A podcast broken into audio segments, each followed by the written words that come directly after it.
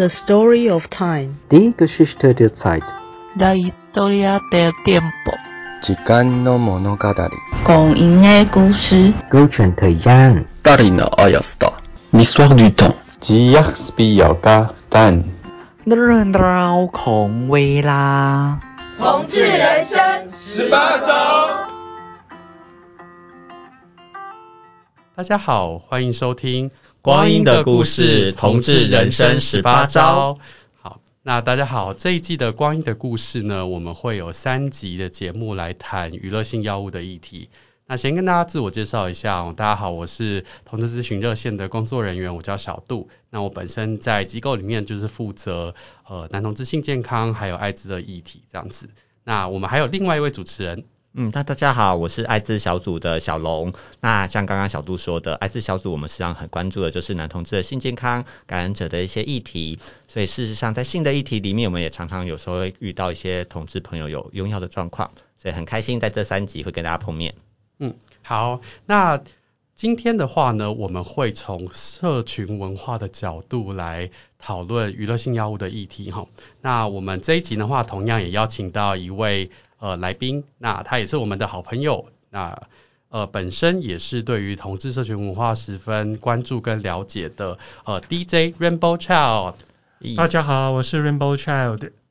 Hi Child，我们都称他为 Child 啦。那 Child 除了是 DJ 之外，也是知名的网络电音杂志的编辑哈。那我们也都知道说，因为 Child 其实长期都有关注呃男同志的社群文化，那所以呢，特别就今天邀请他来。来分享从社群的角度来讨论娱乐性药物的议题。嗯，那首先的话，想问一下 Child，就是，诶，为什么你会想要关注药物的议题啊？呃，我开始关注药物议题，最早大概是在九零年代的中期，那个时候我还是学生哦，然后台湾因为刚解严嘛，所以。在社会议题上开始尝试很多，就是过去不敢谈或是没办法谈的东西。那在当时有一个很有名的，呃，就算是有点像地下的刊物，叫做《破报》。那它里面谈了很多当时就是类似这样子原本不能谈的议题。那其中有一块就包括了药物。我大概就是从那时候开始。嗯嗯，刚刚提到了一个很具有历史感的东西——破报。我记得我自己大学的时候也是，就是都会在那个我我念台大嘛，然后我们都会在那个活动中心就会拿到那个纸本的刊物这样，然后上面都有一些蛮蛮新的或是一些蛮比较呃。呃，前卫的一些议题在做讨论，这样子。对啊，我以前那时候后来来台北，已经我是比较晚才看到破报的事，可是那时候，看到破报也觉得说，哦，它就是有各式各样的议题，会有一些抗议的，啊，然后有译文的，嗯、然后像你讲也有一些跟药物有关的议题在上面，嗯、所以我觉得哦，好酷的一个报纸，那时候都会想要去看这样子。嗯，OK，所以是从破报上面看到有讨论药物议题。对，因为就是在那个时候，呃，破报有很多以前我们都没有看过的东西。嗯，所以我们就会觉得拿到那个报纸，好像会看到一个新世界的出现嘛。那其中里也包括就是药物议题，然后呃，大概就是从那个时候开始，那呃陆续的有接收到这样的资讯，然后到了呃一九九九年到两千年之间的时候，呃，在台湾发生一件事情，就是台湾的年轻人开始接受瑞舞这个东西。哦，瑞舞，瑞舞是什么吗？呃，瑞舞简单的讲就是说，年轻人听着电子舞曲，然后到很多地方去跳舞这样的一种活动。那它在呃上世纪的九零年代从美国传到欧洲，再传到全世界嘛。那台湾算是比其他的就是欧美国家晚了呃接近十年，其实就是十年了，大概晚了十年开始正式接受这样的东西。那呃从那个时候开始，我就真的有。呃，亲身去经历这样的场景，那也在这个场景中看到了很多药物的使用这样的状况。所以 Child 是说，国外已经流行十年了，然后我们十年后才开始慢慢的有这样子的文化跟场域出来。呃，对，是类似这样的状况，嗯、没错。那跟你跟我们平常俗称在讲的电音派对是类似的东西吗？呃，算是基本上他们呃都是跳舞，嗯，然后也听电音，但是。呃，我觉得就是在这方面比较复杂的地方，就是即使同样是放电音，然后开派对，那有的不是 rave 有的是 rave，但是我觉得这个有点复杂，就是对一般人可能比较难理解。那我们就是简单的把它理解成，就是年轻人就是在当时的台湾流行，呃，年轻人听电音，然后去某一些户外的场所跳舞这件事情。嗯，所以上好像就跟现在比较不太一样，因为现在比如说是 K-pop 啊或 J-pop，所以但是之前有一些流行的是说在户外，然后或者是是一些电音的部分。是的，对。然后呃，我个人在大学的时候，呃，念书的时候的主修的方向是跟化学比较有关的东西，所以那个时候有有一些朋友如果使用了这些药物，他们有一些想了解的事情，就会来问我说：“哎，你以前是念这个的，所以你比较容易看懂那些网络上说什么，你可不可以帮我看一下？”大概就是拿嘛，拿着 paper 给你看。啊，他们没有，他们没有到那个 paper 的程度，有就是网络的资讯。诶，有的就是网络的资讯，那有的可能是他们自己看到的一些东西，但他们不太了解那个什么意思。因为其实像这种资料，并不是你能够看懂英文就会懂，那会需要有能够解读那一些比较专业的呃名词啊，或者是说说法的这样的人来替他们去解读。所以呃，慢慢的我就开始对这样的一个资讯开始觉得很有兴趣。那这是第二个阶段，所以后来我们大概就几个朋友，呃，算是有成立的类似工作小组的这样的东西，专门帮大家去解读这一种呃国外他们已经累积了很久的这种呃资讯。那这是第二个阶段。后来大概呃在不久以后啊，台湾的同志圈。开始流行呃药物性爱，我觉得这个还蛮有趣的啦。大概也都是呃在国外流行很久的东西，然后呃不在一段时间以后才开始在台湾流行起来，所以呃。当时我们接触这些东西的时候，也算是国外已经有累累积蛮多资讯可以参考，所以在那个时间点上，我们大概都是在做一些呃国外有的资讯，我们把它介绍进来，让大家知道说，其实我们现在接触的这些事情到底是怎样的状况，尤其是借重呃他们之前发展的经验来解除我们当下的一些疑惑。嗯，哎，这边我就有一个好奇了，就是。刚提到说男同志社群开始有这个就是呃药物性害的这个呃一些经验嘛，那呃是只有男同志社群才有用药物搭配性爱吗？呃对啊，这个问题还蛮有趣的，因为其实呃早在大概民国也不是讲民国我也记不起来，大概一九八零年底到一九九零年初期的时候啊。台湾就已经很流行安非他命了。那如果呃年纪比较大的听众可能都会记得，呃台湾有很多艺人都曾经因为使用安非他命，然后呃出了一些问题，然后上到新闻去嘛。那其中也有的就是他们就是有在进行药物性爱，所以其实并不是只有男同事在呃使用药物来性爱，但呃我觉得这个东西比较。值得独立开来谈的原因是，呃，男同志的生活环境和他们的境遇跟一般的异性恋很不一样，所以发展出来的文化也很不一样，所以它有价值分开来谈，而不是我们把呃异性恋的药物性爱和男同志的药物性爱放在一起谈。嗯，了解。所以听起来就是呃。文化的部分也是有点不太一样，这样子。那所以我们今天比较会来谈是男同志的药物性爱的部分。但因为我刚刚就只是想到说，比如说像三温暖，有异性恋的三温暖，也有男同志的三温暖，然后也的确都跟性有些关系，有的时候。嗯、那但是我发现男同志三温暖性文化就会跟异性恋三温暖性文化上就会蛮不一样，嗯、类似这样子嘛。是是是。嗯、那既然恰有的对这个呃男同志的这个文化是比较有在关注的，也那也好奇问一下，那你看到这个男同志社群就是有在使用这些娱乐性药物的这些呃朋友，就是他们在使用药物上面有些变化吗？或是这整个历史阶段有没有一些什么样子的比较大的变化？呃，变化是真的还蛮剧烈的。那有些事情是我后来真的开始对。呃，男同志的药物性爱的议题有兴趣了以后，再开始去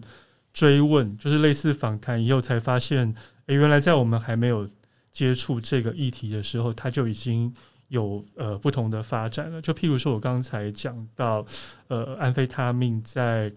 呃一九八零年底到九零年初就已经在台湾流行这件事情嘛，那也是有男同志在当时就已经开始使用安非他命做爱。但我觉得那个时候的状况和现在很不一样，就是无论是消息的传播或取得，那或者是性对象的寻找，都的，就是难度跟现在很不一样。所以的话，我那时候在做采访的时候问到的状况是在譬如说在呃男同志的三温暖，像大番这些地方啊，其实也是有人会使用安非他命做爱，但那。那个情况就是非常的不主流，它不是一个很大规模的现象。那呃，一直到了大概我刚才讲的呃两千年左右的时候啊，呃，男同志使用药物做爱才开始真的变成一种现象级的需要讨论的事情。那当然，因为那个时候在台湾流行的药物主流是。呃，ecstasy 也就是摇头丸，大家所俗称摇头丸嘛。那所以在那个时候，大部分的男同志在呃如果要做呃药物的性爱的时候啊，使用的东西就是摇头丸 ecstasy。那他们有时候会搭配像譬如说 K 他命这样的东西在。使用，然后后来他们发现，就是呃，因为摇头丸它有一些特质，导致没办法非常频繁的使用，所以大概一直到了两千零二以后啊，就变成呃，ecstasy 摇头丸和 K 他命大概会占一个呃药物性爱的比重，大概是可能会到百分之五十到五十，甚至有一些人他只用很少的呃摇头丸，但是他整场的药物性爱中，很多的时间是在使用 K 他命，对，那这个时间大概呃一直维持到了二零一零年以后，才开始有比较大的变化。那为什么讲二零一零啊？是在呃我在访谈中的观察有发现到一个现象，就是我觉得台湾的男同志文化可以用二零一零当一个呃分界点。就在那之前，其实我们跟国外的交流比较少，但是在那之后，似乎我们跟国外的交流比较多，所以我们自己台湾的男同志药物用药，就是用药的文化影响，似乎有受到国外的那些朋友带进来的文化冲击。那在那之前呢，当然就像我讲的，男同志，台湾男同志在做药物性爱的时候，是以使用呃医为主的。那但是在外国人看起来，他们就觉得非常的奇怪，因为呃，在国外呃，药物性爱这个东西有很长的时间，几乎都是跟呃烟，就是我们讲的甲基安非他命，就是分不开关系的。那在当时有长达十年，台湾男同志的药物性爱史都是与一相关，他们就会觉得非常的诡异。然后到了二零一零年以后，台湾好像也开始慢慢的变化成跟呃欧美比较像，也就是说男台湾男同志的性爱常见药物，慢慢从二零一零年开始由一转向烟。那现在如果你去问呃年轻一辈的，就是有在玩药物性爱这些男同志的话，他们基本上已经不太知道。一是什么东西了？在呃二零零零年，就两千年到二零一零年的时候，一般来讲会去药物性爱的人称这种这种行为叫做 ES，但是现在没有人知道 ES 是什么。哦，真的是对，十年前的时候，我们在做艾滋防治的时候，或者在谈那个男同志性安全的时候，我们都还会提到 ES 的安全这样子。对啊，因为像我现在就是还是都有在用手机软体，所以刚刚 Charles 讲说。这十几年来的差别真的蛮明显的。像刚说在大概想说，就十年前的时候，大家可以看到 ES 有些人会在约，嗯，但现在就几乎大部分如果跟药有关，可能就刚刚讲的是嗨放啊、烟嗨这样，然后很少数很少数我看到有人讲说 ES，可是我在想他的 ES 是真的 ES 还是？我上要要约的是烟嗨，但是我上面写 ES 这样。嗯，这边也补充一下哈，跟各位观众提一下，如果有人不知道 ES 是什么意思，那个 E 指就是刚刚 Charles 提到的 ecstasy，摇头丸，摇头丸。那 S 就是 sex，所以代表说你就是吃摇头丸做爱，对，就是比较早一点的，可能十年前的这种呃使用呃摇头丸做爱的这样子的一个一个情况哈、嗯。而且像刚刚 Child 说的，就是哎、欸，真的你说从国外已经流行呃。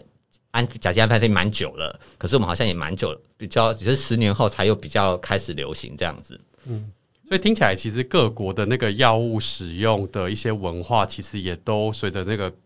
每个国家会有一些不太一样齁。然后听起来在二零一一年的时候，哎、欸，我们又跟国际接轨了，就是就使用上面看起来是比较跟欧美那边呃的使用状况比较接近这样子。嘿，哎、欸，我这边有点想要。问一个问题，我在想说会不会有观众好奇，就是以 Child 你的观察跟你所知道的，就是比如说刚刚在讲的都是男同志用药，但不是所有男同志啊，可是有一的确有一些人有使用，我们知道异性恋也有嘛，那为什么对于男同志来说会有些人会想要使用药物，特别是这些刚刚提到的，不管是摇头丸或者是甲基安非他命，如果大家都有人知道的话，它其实都是属于比较是兴奋剂类的药物嘛，嗯。呃，我觉得在不同场域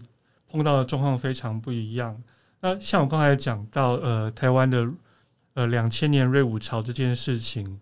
刚才讲到这件事嘛，那当时也是有很多呃男女同志去参加这样的活动，但呃他们如果是参加这类的活动，因此接触到药物的话，那他们多半就是追求。使用药物以后，在这些场域里面就是跳舞的那种解放的感觉。但呃，如果你是在呃药物性爱中接触，譬如说有蛮多呃，就我所知啊，蛮蛮蛮多男同志他接触药物性爱的原因是他某一天跟别人约了，然后等他约到了以后，临时那个他约的对象还才跟他说，哎，我这边有个东西，你要不要试试？那其实他的认知就是这个东西是一个。性爱用药，对，虽然说其实药物本身并没有这样的 sex 这样子，对，没有没有什么春药这种东西，但呃有很多人就是会以春药这样子的想法去定义它，所以他们对这个药物的期待就是他们希望。使用了药物以后，能够呃，就是能获得性快感，也许不是那么直接，但是会直接会跟性快感有一些关系。所以像刚才我刚才讲的，如果你是去跳舞场景接触的话，就你就不会这样想。对，它是有跟场景有非常决定性的关系的。所以你说就是在如果在呃跳舞的场合遇到的话，他可能就会性的连接对那个人一开始就没那么强，就好像还好这样子。是，就是尤其是。我看了那么久，我就是发现这种有点像是那那个叫什么？就是名效应吗？那个什么小鸟，它看到第一眼，对对对，哦，嗯、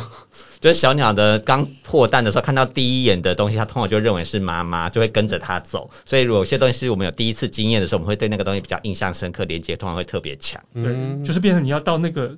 场域你才会觉得，哎、欸，我有这种感觉。它其实并没有真的 for 这个场域，嗯、但你一直在期待那种感觉。嗯嗯嗯，了解。刚刚小龙说那个词叫什么？名印。名印。嗯。哪两个？Printing。铭的话是金明明，就是刻印的那个名，然后印是印章的印，嗯、就是说你对某个感觉会有个强烈的印象。但是比较讲刚刚也是某种很初始的第一次的感觉。最常用的是小鸟出生这样子。嗯，了解了解，也学到了哦。好。了解，那呃也想再问一下 Child 说，就是因为你身边其实也听起来是有一些朋友有在使用嘛，然后你刚刚前面也提到说，有些人他可能对于药有些问题啊，你会来找你啊，就是好奇说，像来找你问问题或找你求助这些朋友，他们通常是遇到哪些问题啊？那你怎么回应？呃，最早一开始最常问到的是这个东西是什么，因为。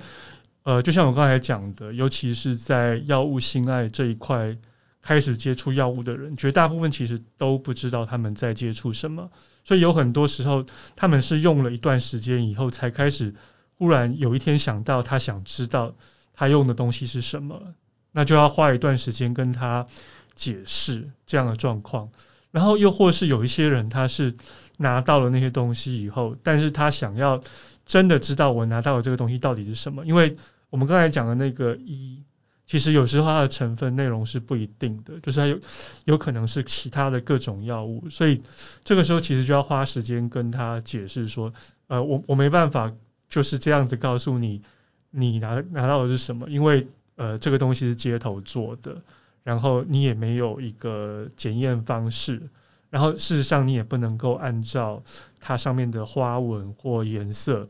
来就简单的判断还是什么，就是得要花很多时间去跟他解释，其实。你无法知道这样的资讯嘛？嗯、对，这个是第一个常问到的问题。嗯，这个我想插个话，就是像你刚刚讲到，我就听之前有听朋友在聊天，就是说什么哦，某某个花纹的摇头啊，他们觉得说这个东西都特别好。品质才是最棒的，然后都想说，他刻个花纹跟他差别，对，就像你刚说，很多就会觉得因为不清楚，就以为说，哎，这个之前用的很好，然后就觉得都好像这个才是好的用品这样子。所以其实听起来是说，即便是同样的颜色，比如说同样都是粉红色，同样上面都盖了某个印了某个图案，比如说盖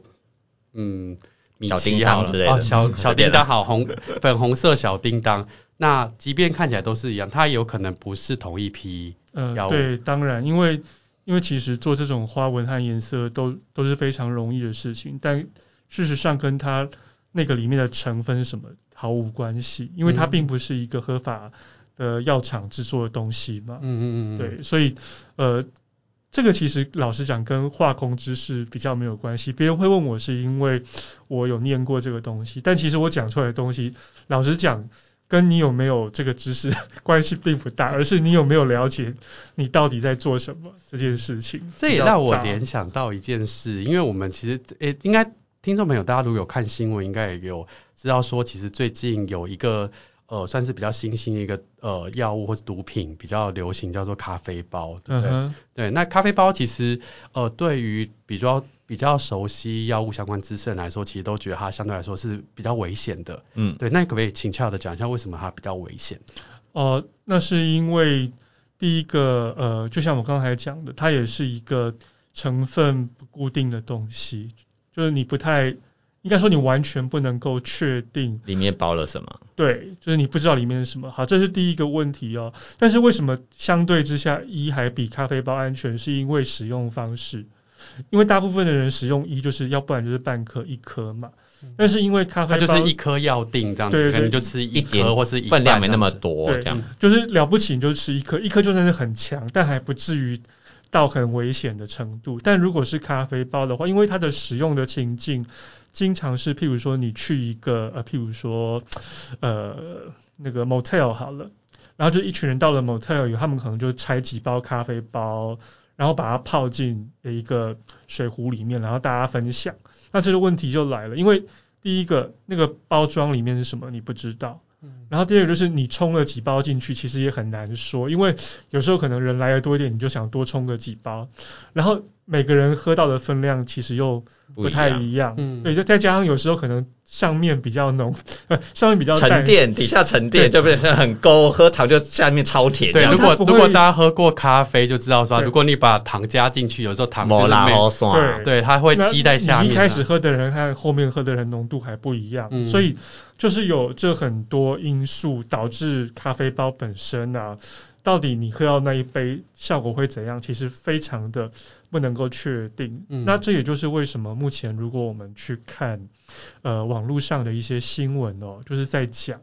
呃，药物死亡的。那目前绝大部分都是跟咖啡包有关，而且其实还死了不少人，就是这个原因，嗯、就是会不小心喝到它可能会伤害他身体的剂量，然后就出事了这样子。是不知道是什么内容物，然后剂量也没办法抓，然后浓度也没办法抓，然后所以其实相对来说的确听起来是蛮危险的。你现在在玩那种民俗玩戳戳乐，就 不知道你在戳到什么。哇，但听起来很不乐的。对，OK，好，哎、欸，那除了刚刚提到说，就是有朋友来问你说这是什么？这些就是他们遇到的这个药到底是什么东西之外，还有没有其他会遇到一些问题？啊、第二个问题是哦，就是他当下已经很不舒服了，会传讯息来问。那为什么会来问我？最大的原因就是我会经常在我的呃，就脸书上面去分享一些相关的新闻，然后也针对这些新闻，就我自己的知识去解释一下，说，诶，这个新闻为什么是这样？譬如说，呃，这个新闻讲到了某种药，那我就跟大家讲说，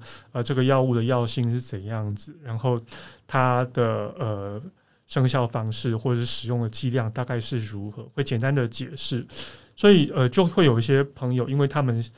当下不舒服的时候，他们会设法找可能比较了解这些事情的人。那我就会收到这样的资讯，说我建议你现在怎么做。那像这样的问题啊，其实有很多时候是当当事人比较惊慌，不见得是真的有事情。像会是遇到什么样的状况？呃，心跳太快啊，喘不过气啊，或者说当下觉得很害怕，这是第一个常见的等级。嗯那我觉得这些其实大概都还好，因为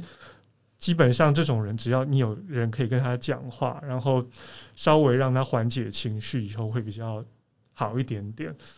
比较怕的是他会去做傻事啊，譬如说他会去报警，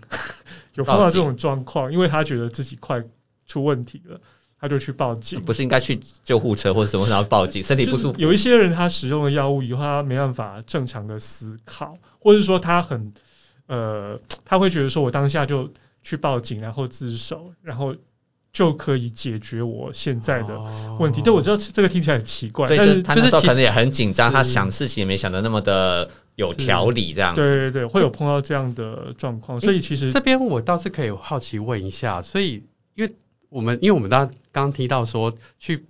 去报警这件事的问题是说，因为你跑去警察局，警察局也不是医疗专业，所以他也没办法帮你处理这个议题。但如果今天他真的是有些人真的使用药物出现一些状况的时候，他去医院是可以的吗？呃，其实还是建议去急救啦，就是去那个急诊室。那呃，理论上医院其实是没有义务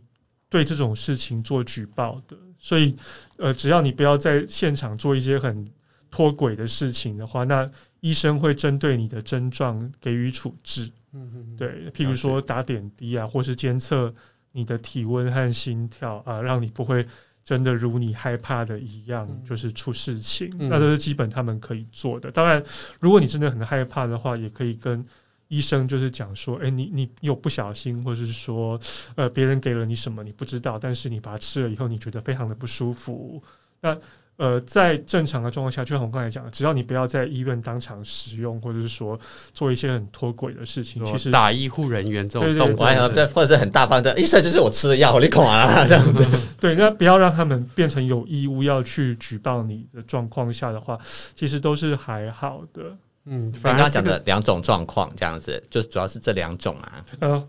还有就是呃。刚才讲的那个其实还有一种比较严重的状况，就是他真的有一些不对劲的地方，譬如说他有发烧，嗯，对，或者是说他一直觉得很口渴，很想喝水这样的状况。那呃，我们会比较担心他会不会有呃急性的，譬如说横纹肌溶解啊，或者是说呃有些人可能是他碰到朋友已经昏迷了。嗯，对这种状况的话，那当然就是建议他快点去急诊，就是我们刚才讲的地方，就快点去急诊，因为有些人他就是非常的害怕，那自己觉得不舒服了，可是又会觉得。呃，去急诊会不会？嗯、这让我联想到之前一个新闻，不是就是那个之前很有名的那个那个某个知名饭店的那个 party，然后不是就有一个小模，好像就是因为使用了很多药物之后，土豪哥，对对对，对，对，对，已经在那边已经昏睡了一天，然后后来才那个，赶快把他送去医院，可是好像也只是把他丢在医院，然后就也没有跟医护人员有联系上，然后就把他丢包在那边，最后导致在送医院之前，其实他们还做了一件事，就是找人来打那个排毒针。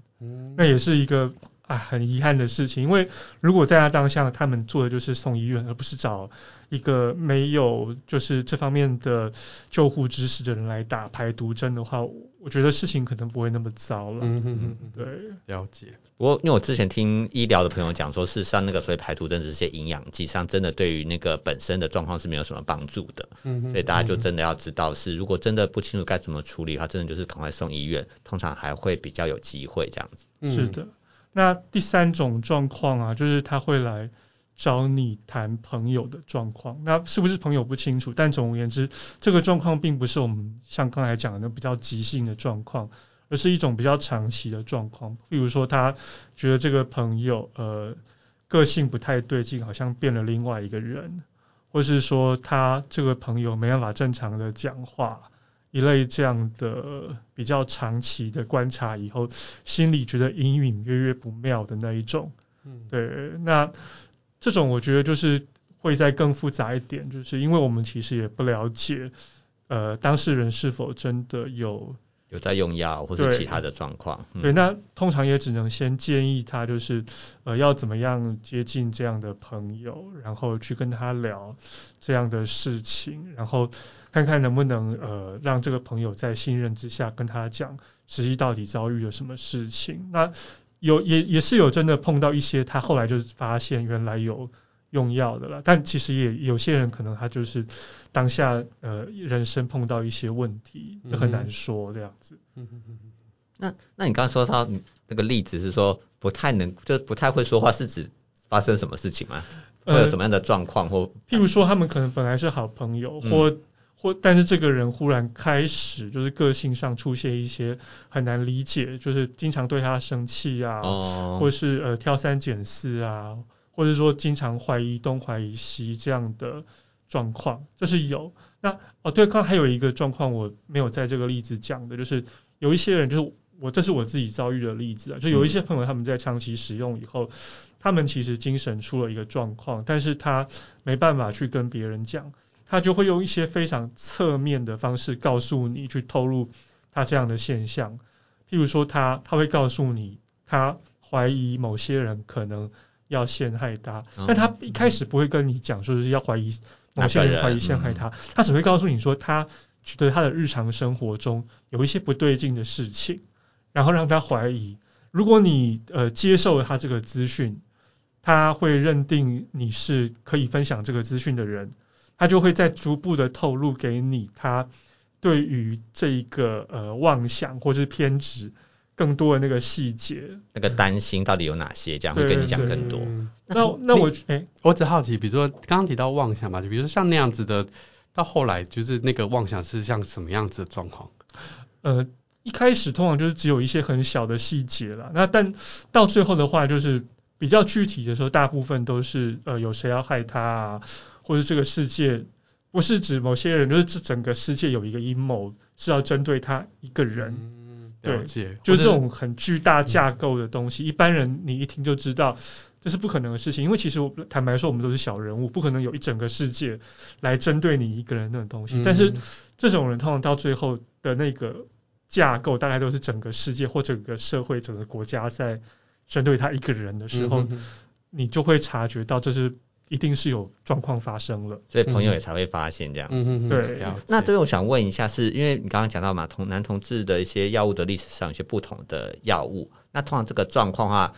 是所有药物都会有的吗？还是比较常见是在特定的某几个药物上才会有这样的状况？呃，我刚才讲讲的这个状况，其实就是在进入烟嗨时代才比较常见的，啊、因为其实在以前 ES 的时代的时候。很少需要去处理我刚才讲的那个状况，就是很严重的妄想的状况。所以用那个摇头丸这种状况是比较少的，对，比较少见的。嗯、比较用摇头丸比较常见的可能就是情感上的分分合合，因为摇头丸最有名的效果就是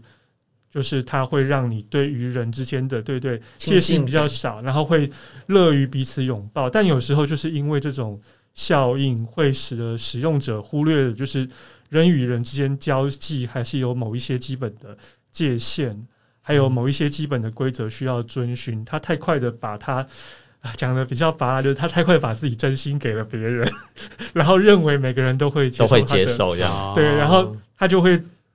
呃反复的面临一种他的觉得好像自己被糟蹋的那种，但其实并不是，嗯、是他因为要的那个感觉导致他自己的。与别人平常相处的一些规则改变了，然后让他被挫折，所以呃很多时候在摇头丸时代，我们大概都是彼此去处理彼此。这看起来是人际的 情感跟人际的关系，就比较不是这种你刚刚讲到有明显的一些状况的问题这样。嗯，是那个就是比较像 drama 吧。嗯，对，但不是比较不是对于精神或者是情绪方面的、呃、不像，嗯、不像是那一个。OK，对，摇头丸时代最有名就是这种。连续的 drama，就是一个团体一个团体之间呃，他们又分合又散，情感纠葛。所以那个时候就不用看电视，平常这样就很开心了，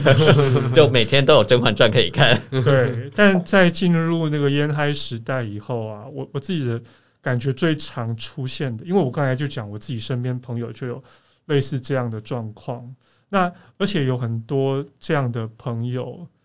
他们自己原本是呃 ES 时代就在用一的人，所以他们可能会觉得呃我在 ES 时代的时候，我对用一这件事情可以掌控，所以我用烟应该也可以掌控。但后来就是发现呃事情并不是像他想的那样子，就是这个药物对他的伤害远比一来的大非常的多。那但是他没有警觉，没有在适当的时间点发现这样的状况而。改变自己的行为，所以就会受到严重的伤害。嗯，不过就像你刚刚讲，如果有些人根本连这个药的一些长期的状况如果不清楚，他可能真的发现有时候也说不定太晚了或不知道这样子。是是有可能这种状况的。难怪才有一堆人要来问你。我 幸好还敢问的是好一点的。是，哎、欸，那也想问一下，从 Child 你的经验里面啊，你觉得这些有在呃玩呃。我们说烟嗨好了，或是现现在比较常会使用一个词叫做 “can sex”，就是呃呃以药助兴这样子的，特别指的是用呃甲基安非他命来做爱这样，我们中文叫药爱的这些朋友，那你觉得他们的需求会是什么？呃，需求的部分，我觉得可以分为短期和长期两个方向来看。首先在短期啊，因为呃烟嗨的，特别是烟嗨的朋友。那他们的用药的圈子通常都很小，也很孤立，所以的话，呃，使用烟嗨的朋友并不容易找到人去讲这些事情，所以呃，我觉得他们最短期的需求就是要能够有安全倾诉的对象，那能够让他呃去分享他使用烟的时候碰到的一些问题，甚至有时候不见得是问题了，他们可能最一开始想。先分享的是，哎，他遇到了很 很好的对象，呃，他也会想要有个人可以讲。那或者是说，他今天用烟，呃，碰到了什么有趣的事情。那呃，在这个短期的一个信赖感建立了以后啊，你就可以开始慢慢的听到，呃，他碰到的一些问题，甚至使用的频率，或者是说，呃，使用的时候碰到的一些小状况，都可以听得到。所以刚刚小杜你问的是说他们来找小找 child 的一些需求，实际上不是说他们用药的需求这样子。嗯，哦，好好，我确定一下。嗯，对，那这个是属于短期的需求的部分哦。他们会希望有一个人可以呃不带一个什么道德价值观的判断去听他们这些的资讯。那万一真的有问题的时候，也才有对象可以求助嘛。那就长期来看啊，呃，就我的观察，其实呃，即使是很多用药被认为呃用的已经非常严重成瘾的人，他们还是会理解一件事，就是他们希望避免药物带来的伤害。就有一些朋友，即使他是连续的使用，他还是会有一些坚持，譬如说他一定要怎样的注射，或是呃烟一定要怎样的过水，才可以减低对身体的伤害，所以其实听起来是一些对于自己使用方法的的注意。对，那不是看起来也是蛮像一些民俗疗法的，就是没有获得证实，但是觉得这样子用应该会比较好，然后就一定要这样用这样。是是，当然，但但我觉得也可以从这一些呃迹象看得出来，并不是他使用的很严重成瘾的时候，他就是不在意自己的健康的，其实不是。呃，他们都在意自己的健康，也希望避免伤害。只是说这个需要不见得是透过减少使用，或者说戒戒掉这个东西来达成。那所以我觉得在对话上还是有一个共通点，就是我们有一个呃共通可以谈的价值。那所以在沟通上，我觉得只要能够确定这一点的时候啊，就是还是可以找到一些方法，让他用比较好的呃使用方式、使用的频率，甚至可以尝试着建议他，诶，你看你现在的健康可能有怎样的问题，所以是不是减低你的频率会比较好，就是还是有沟通的可能。虽然说这个沟通有时候可能会非常的令人懊恼或沮丧，因为它会来回的在呃减少使用和增加使用这边摆荡。那这个东西有时候就会让谈的人会觉得说，你是在干什么？不是上次已经跟你讲说这样会有问题了吗？那你怎么又回固态复萌了呢？但其实我觉得就是要。接受，呃，人本来就是一个很矛盾、很复杂的动物，尤其是当你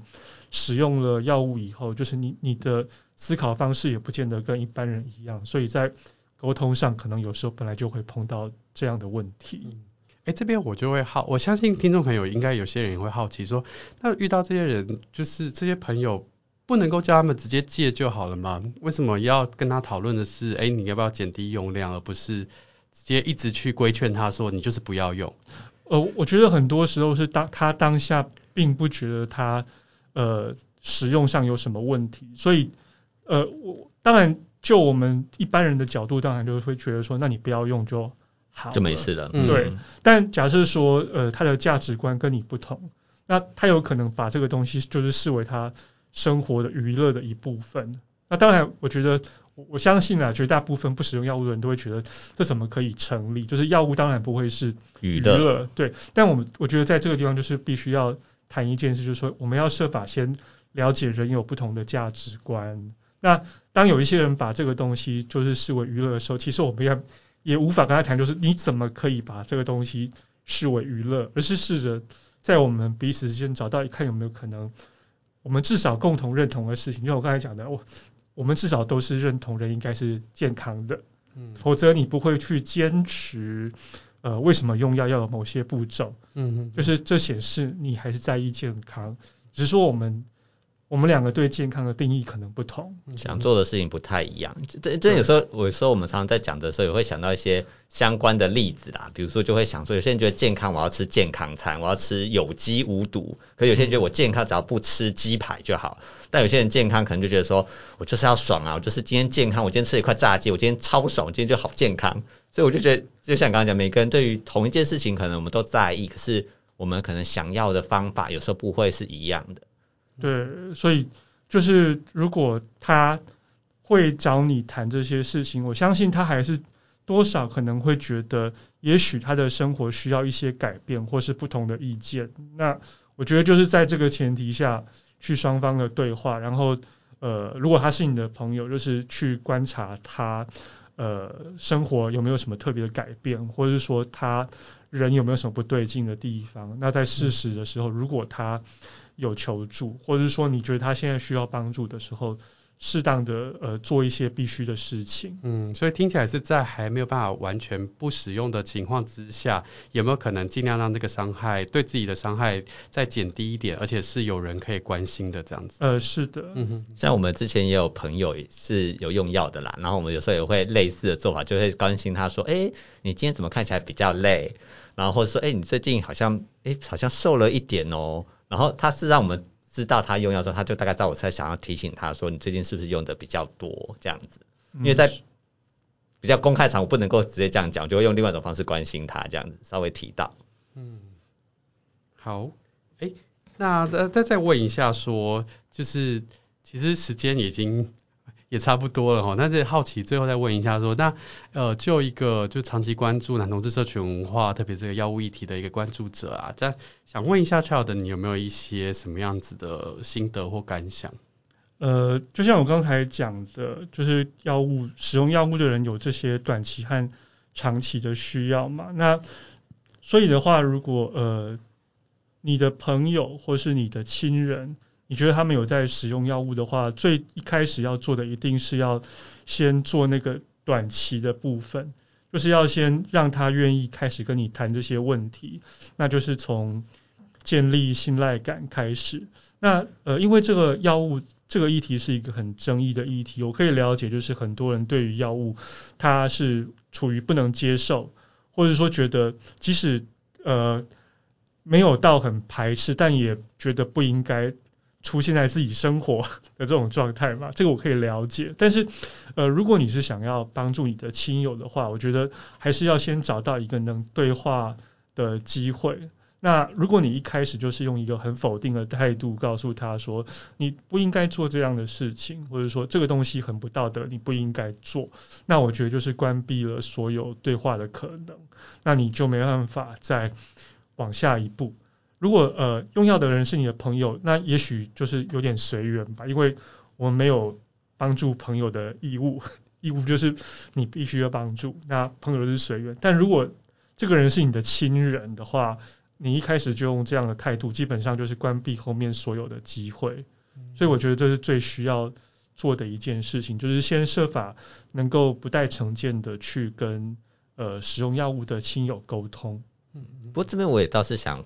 反映另外一个是因为，嗯、呃，我比较是朋友的经验啦，但是但是身为如果是亲人的话，我觉得有的时候会有更多的一些困难跟拉扯。比如说，如果今天他发生了一些状况，假设你刚，然后可能有时候别人说是家人会在当场要处理，比如可能晚上他睡不着，然后在家里面闹，那或者是说他真的出了什么，呃，比如说要去去去帮忙他。付钱之类的，比如他可能不小心出了车祸或者什么，因为我之前就听过一些朋友是亲友的受伤也蛮挫折的，是他们觉得他们很努力的想要帮忙帮一些忙，也收拾不少残局，可是这件事情有时候常常有种遥遥无期的感觉，就是诶，事情上总是不时的就出来个几件，对，所以我那时候我自己就觉得当朋友的时候的确像你说比较随缘比较轻松，亲友有时候的确不容易放下，可是相对来讲，我觉得亲友承担压力就会比朋友来的大好多，嗯。嗯，对，所以我觉得适当的求助也是必要的，因为呃，如果是对于严重的成瘾者，那呃，处理严重成瘾的问题绝对不是呃单一一个没有专业的人可以办到的事情，所以以这种状况，我都会建议要求助专业人士，而不是单独的去面对，那真的太辛苦也太折磨人了。就是同时要有很多的人帮忙，不只是亲友，然后连一些有专业能力也都需要帮忙，而且可能不止一两个。是，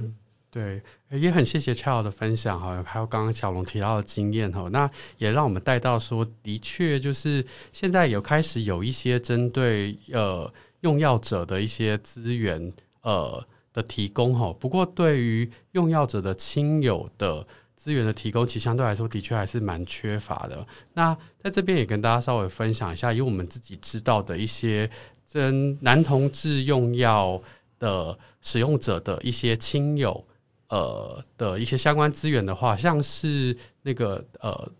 昆明防治中心，我知道说有有提供一些相关的一些团体或一些支持的资源，然后另外像是那个路德协会也有，对，那像热线这边，我们其实之前有跟呃昆明有合作过几次的这个呃男同志用药者的亲友资源工作坊，哈，对啊，那其实我们在里面真的看到说有不少的亲友们在面对到这个议题的时候，的确呃是不呃。有点难帮忙，但是却又常常觉得很挫折，对，或是无助这样子。对，然后可能自己的有的资源也很少这样子。那我们也希望说，透过这些呃，不管是 NGO 或是官方的一些资源，能够提供大家更多一些呃支持的力量，然后能够一起来面对这个议题。就也希望让大家知道说，要去支持不管身边的用药的亲朋好友，有时候真的。嗯，我们需要很多人的帮忙，不会只是靠我们一两个人就能够把它撑得出来这样。嗯，那另外也是想要呃延续到刚刚 Child 提到嘛，其实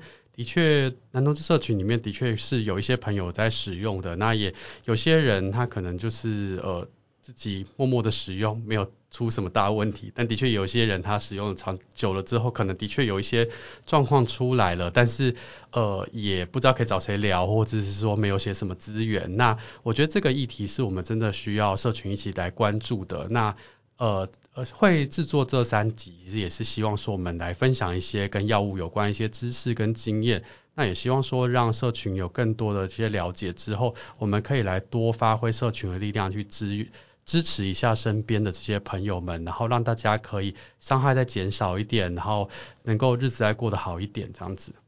嗯，好哦，那我们今天就到这边，嗯，那就谢谢 Child，谢谢 Child，谢谢大家，好，大家拜拜，拜拜，拜拜。嗨，大家好，这里是同志咨询热线，我们是台湾第一个立案的同志组织，我们有八个不同的工作小组，提供各式各样的服务给同志社群。有你的捐款支持，我们可以为台湾的同志做更多。也欢迎到脸书和 IG 追踪我们哦。